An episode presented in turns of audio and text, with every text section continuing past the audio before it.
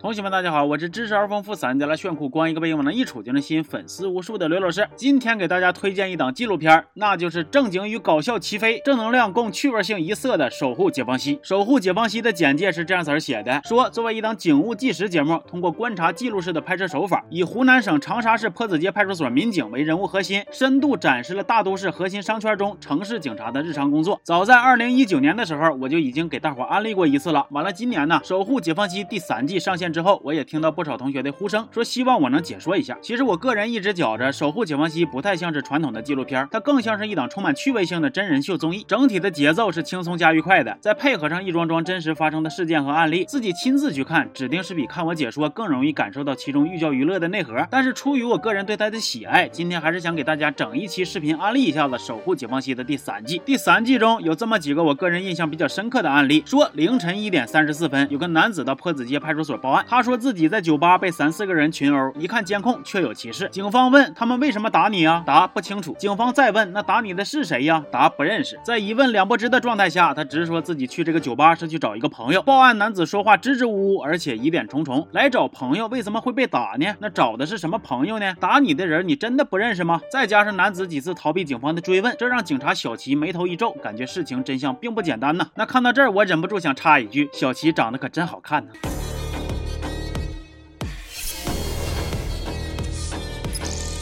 警察赶紧联系报案男子所说的他要找的那位朋友，结果，呃，你好，我是坡子街派出所的，呃，请问你认识吗？我知道，但是我跟他不熟。不熟这俩字再次证实了警方的猜测。于是警察把该名女性朋友以及打人者都找到了派出所。打人者和这位女性朋友显然是认识的，但是当这几个人面对面相见之后，打人者的情绪居然率先爆发了。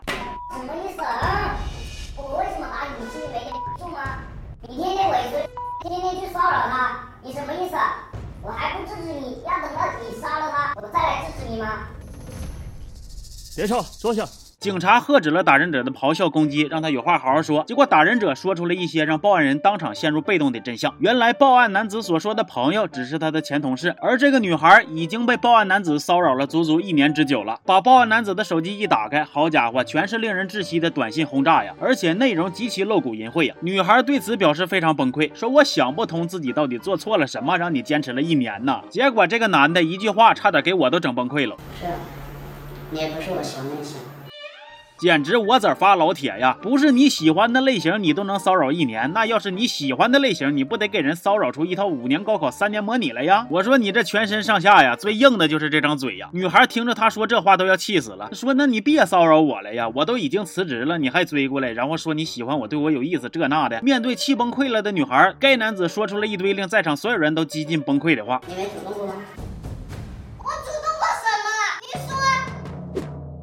第一个，我们离职的时候，你为什么要走在我旁边？下班的时候我和那你等我干什么？明明我们两个都离职了，他为什么还让我去这家公司？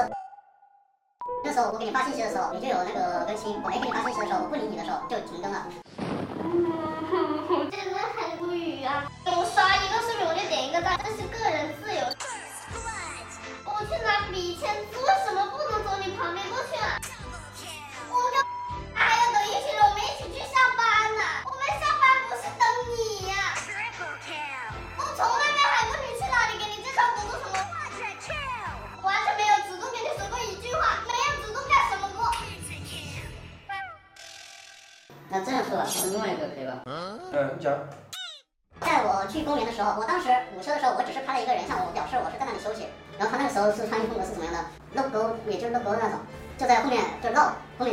那里闹，就是一直一直在暗示我怎么怎么样。那可能就是我自己误会了。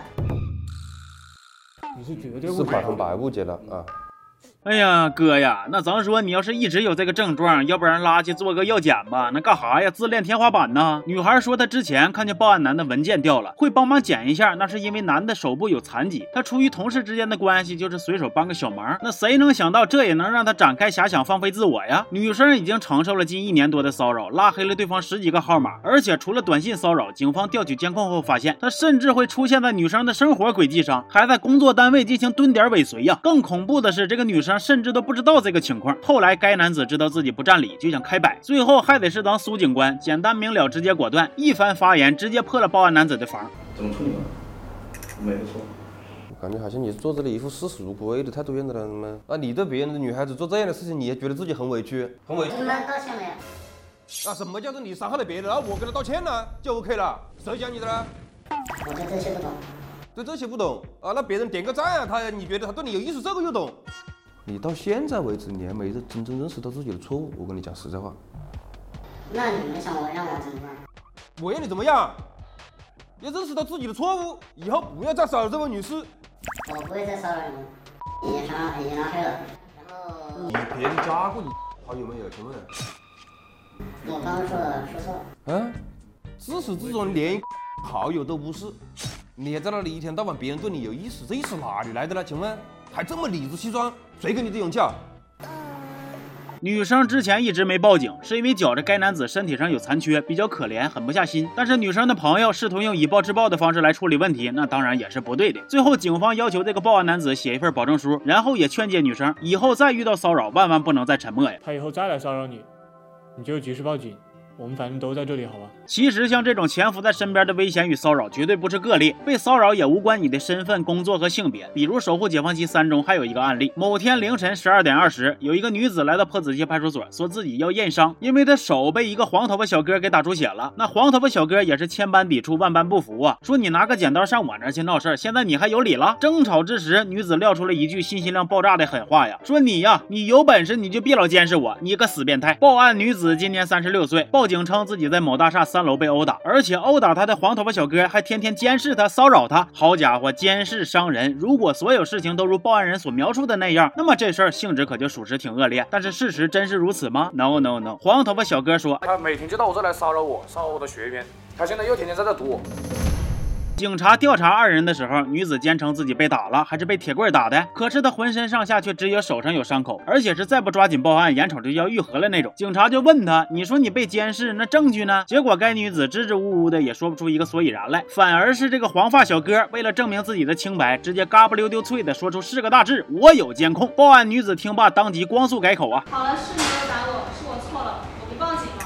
警察对该女子做出警告之后，该女子承诺不再乱报警了。结果一天之后，警方又接到了报警电话，还是同一时间，还是同个地点。结果报案人变成了黄头发小哥，他说自己再次被这个女人骚扰。该女子此次更是嚣张，居然试图要撬门而入。完了，更吓人的是，黄发小哥说自己其实已经被骚扰了长达三个月之久啊！这个女人甚至四处宣扬说，他跟我有个五岁的孩子。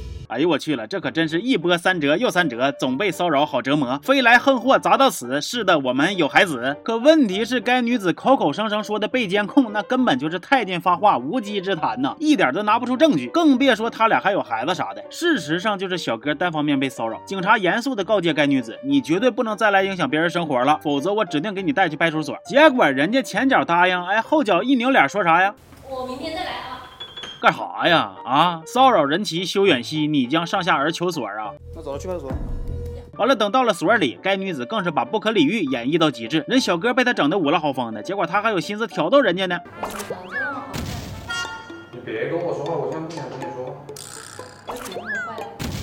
你们这么好看的脑子，怎么可以做出这么坏的事情呢？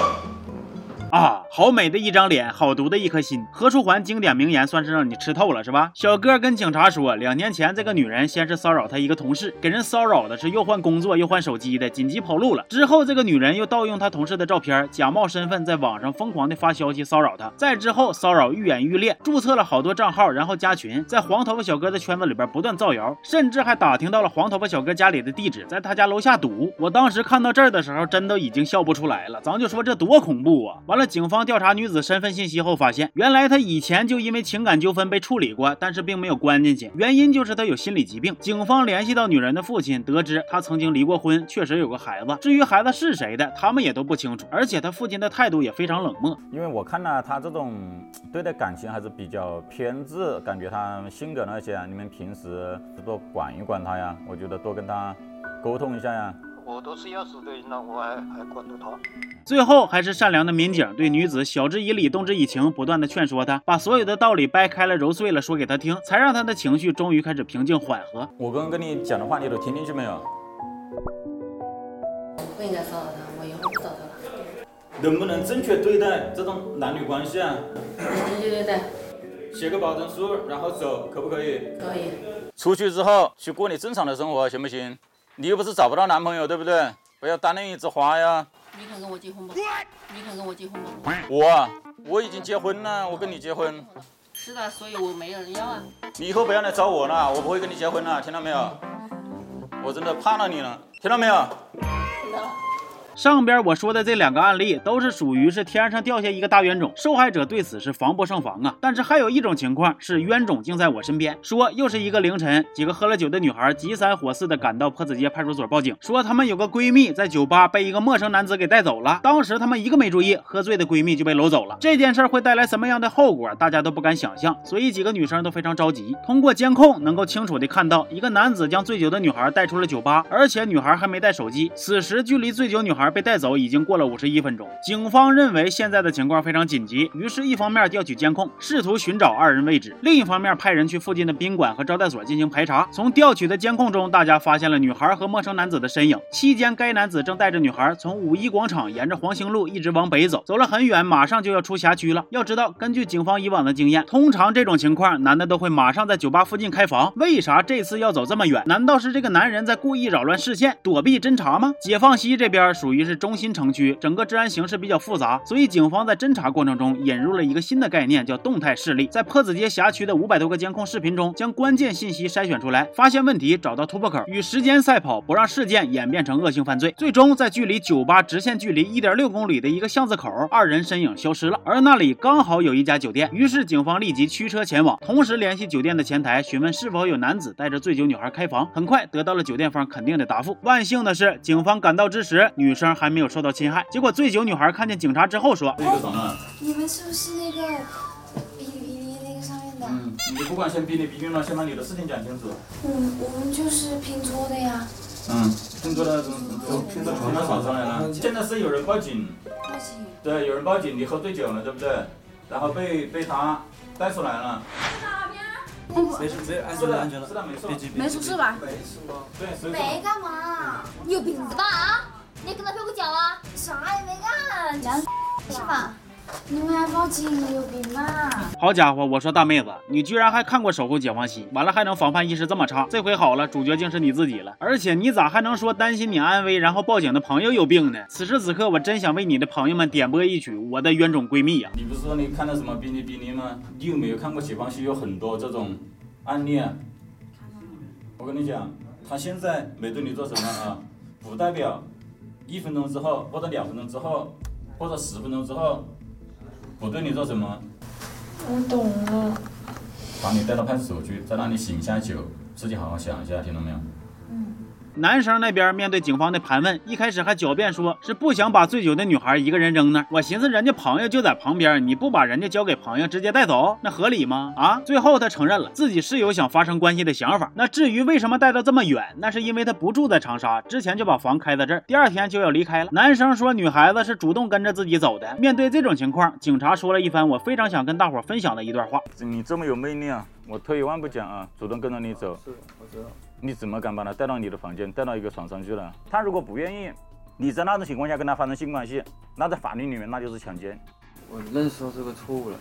之前看过我的案子没有？我看到过，就是噼里啪啦呀。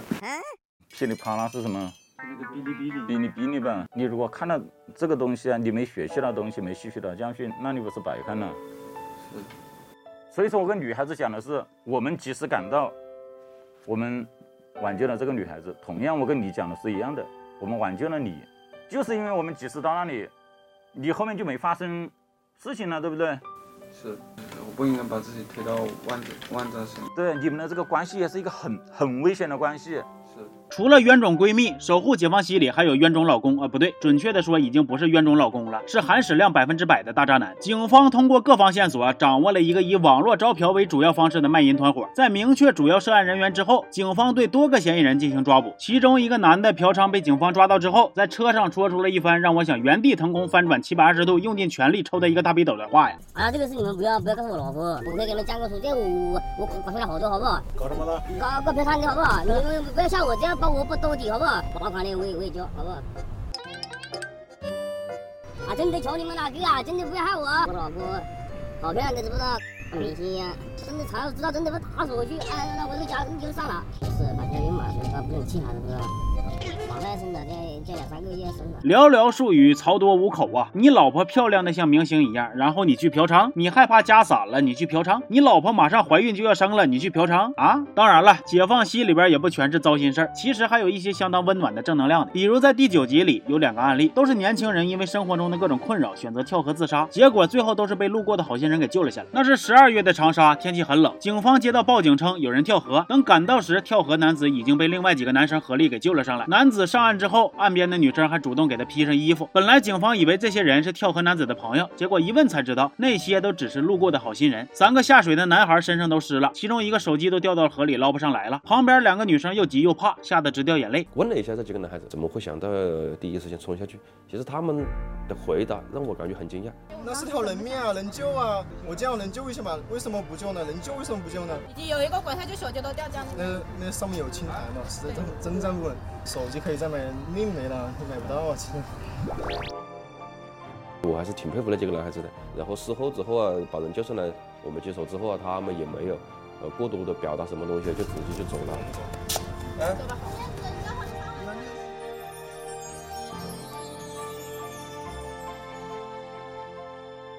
还是很值得点赞的。而就在同一天，还有一起跳河自杀的事件发生。这次是一个女孩。当警方和幺幺九紧急赶到之时，女孩已经被路过的好心人给救了下来。女孩上岸之后，情绪依然很激动，几次都想要撞墙和咬舌。在消防员和警察的极力控制之下，女孩终于逐渐稳定了情绪，靠在消防员的怀里痛哭失声。没关系，没关系，你有什么话可以讲，可以讲，没关系。嗯，都是来帮你的，好吧？都是来帮你的。这两个年轻人的年龄都很小，他们各自都有着生活上或者感情上的困扰，但我觉得更主要的是家庭关爱上的缺失。就比如男孩的父亲得知儿子跳河住院之后，到了医院匆匆看了一眼就离开了。离开前，警察说幸好这次有好心人看到救了他。结果男孩的父亲说没没干他好事，你不能这么讲吧？就是这样，我说了的。你就是明天带他带他过来一下好吗？我是实心实意的敬佩这些好心人，但是同时呢，我也真心的希望大家千万要在自己有能力的情况下再去救人，不要让自己陷入危险。祝大家好人一生平安。长沙市紧邻湘江，水中出现警情的频率很高，所以水警是不可缺少的。比如《守护解放西三》中有这么一个案例：警局接到报警称，橘子洲头东侧的水里漂着一个人，因为报警人也不确定是不是尸体，所以水警大队的水警法医郭警官与杨警官紧急出警，迅速乘快艇赶到事发水域，发现确实是一具浮尸。在该水域发现浮尸之后，为了避免尸体进一步腐烂，水警法医会及时联系殡葬部门，同时就近进行尸体检验，初步查明死因，寻找死者的身份信息，以便联系家属。尸体需要就近勘验的原因有二：一是这样比拿到殡仪馆去保存之后再来勘验方便很多；二是就近勘验能够更多的还原现场的真实情况。死者是一名男子，衣着比较整齐，身高一米八左右。从外表上看，尸体已经是高度腐败的状态，颈部有凹陷性陈旧性疤痕，判断有可能是死者生前做过气管插管类的手术。身上没有其他的外伤能够表明他是死后入水的，所以初步判断是溺水死亡。死者的手机卡一插上就来了非常多的网贷催债信息。通过调查，警方发现死者确实。欠了很多债，不久前离了婚，生前也曾经动过大手术。死者上有老下有小，溺亡男子的弟弟来到警局，得知了哥哥的死讯之后，痛哭失声，哭到双手都在颤抖。